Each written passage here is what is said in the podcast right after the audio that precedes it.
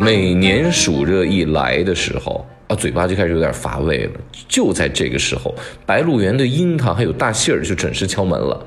就是我表哥表嫂年年不忘我的念想，从白鹿原把最美的时令的新鲜的果子给我寄来。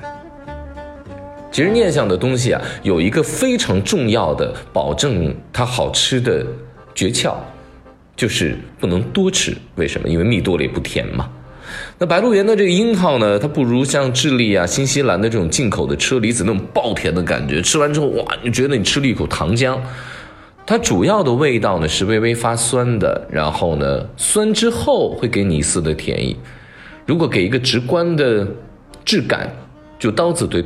刀子嘴豆腐心那种感觉，这个世上呢，其实不是所有的吃的都是甜了好。这有今天的主题，难道所有的吃的、所有的甜美的东西都应该以甜为主吗？嗯，答案是否定的。我来解释一下为什么啊。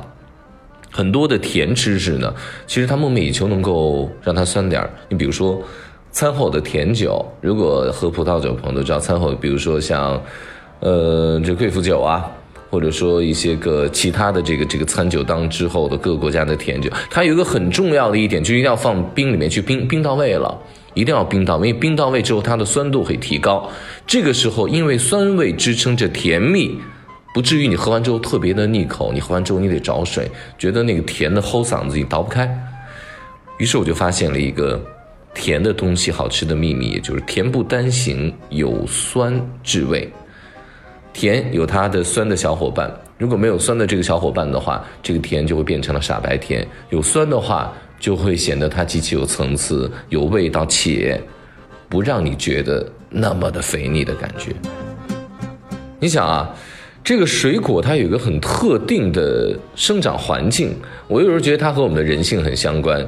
但凡是特别甜的水果呢，它所生长的环境一定是温差巨大的干燥苦寒之地，葡萄、西瓜、苹果。这些都是啊，呃，因为天气特别干燥，温差特别的大，暴晒它，它就不得不第一让自己的皮变厚一点，保证自己的果肉不会受到太阳的伤害。然后呢，第二，它让自己的果肉的汁水变得浓稠一些，不要那么多的水分，水分少，保证呃它的这个粘稠度，这样的话水分不会丧失嘛。跟我们人身体一样，我们要补充电解质，喝一些糖。比如吃到附近的热的地方很耗糖，干什么？就是为体液变粘稠。体液粘稠之后，你在热的时候不会出汗，不会出汗，电解质不会流失，不电解质不会流失，你就不会中暑，特别简单。那水果呢？还有一点就是天气越干燥，温差越大，它就把它根越往下扎，所以就是越艰苦地方的葡萄。它的糖度越高，它的风土会越浓，因为它根往下扎去吸水的时候，地里的矿物质，这个风土的味道就会顺着这个根一直蔓延到藤，从藤里面一直到这葡萄的果肉当中，体现到最终酿出来的葡萄里面。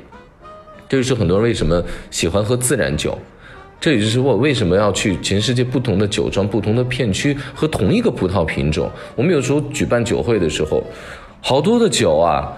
都是一个葡萄品种，同样的年份，但是来自于世界各地。就是曾经一个亲妈把孩子生了之后，这些孩子们开枝散叶到不同的地方，最终今天回到这儿来汇报一次，你就发现不同的生长环境给葡萄的品味上的质感截然不同，大相径庭。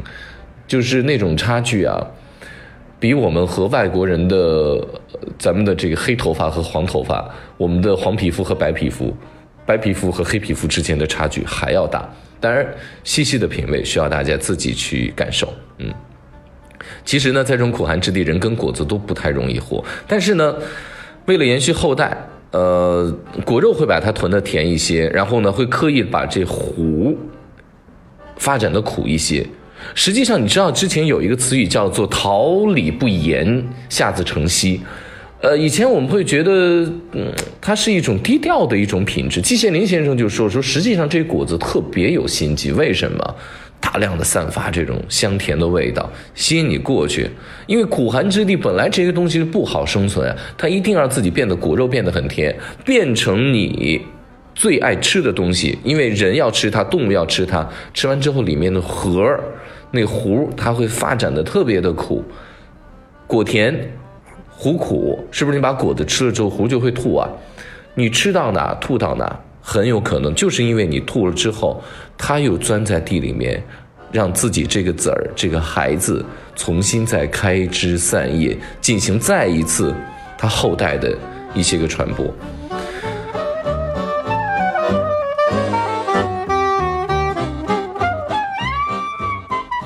所以呢，嘴太甜的人啊，你得多留心他的心。安禄山天天把杨贵妃叫干妈，后来安史之乱就是他发起的，后来他被自己的亲儿子革了命干掉了。如果说再要印证一下高级的甜背后是有一些个酸涩来印证的人文案例的话，我讲讲看苏轼和他老婆的故事吧。苏轼跟他老婆相识之后。他不知道他老婆有那么好的才华。他老婆名字叫王福，就是把佛祖的佛去掉人字旁，这福呢就有中正的、监督的、不偏不倚的这样的一个意思，好像特别像一直监督你的一个人一样。一开始，苏轼也的确感受到了，王福的确也是这样的人。苏轼和朋友在前厅聊天的时候，他老婆就站在后头，屏风后头听。听完之后，就告诉苏轼说：“这个人以后就不用再打交道了。”他一开始觉得他多管闲事，后来有一天他无意中在背诗的时候背古文的时候，突然忘掉了这有哎应该背到哪儿怎么着？哎，他老婆突然就提示了一句，他就这样背下去了。然后他又开始测试他老婆，测试王府，一次次测试，一次次都没有难到。他发现原来他家里面有这么好的一个他文化跟精神上的知己。好像王福的好运气很快就用光了，他去世了。去世之后，他唯一留下来的就是当年对苏轼的一句句让苏轼有一点点厌烦的这些叮嘱的话。后来苏轼人生失意之后，有一天突然梦到王弗了，然后就有那个非常感人的悼亡词，应该是中国悼亡词里面文章啊诗词里面最厉害的。十年生死两茫茫，不思量，自难忘。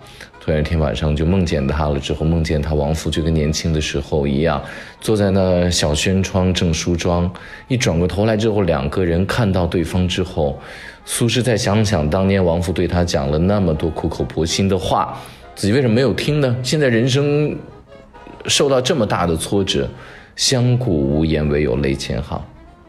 对，如果相比较口蜜腹剑的话，有的时候。带一些酸涩的言语，但是心是甜的，好像显得更高级一些。感谢各位收听《非吃不可》，我是韩非。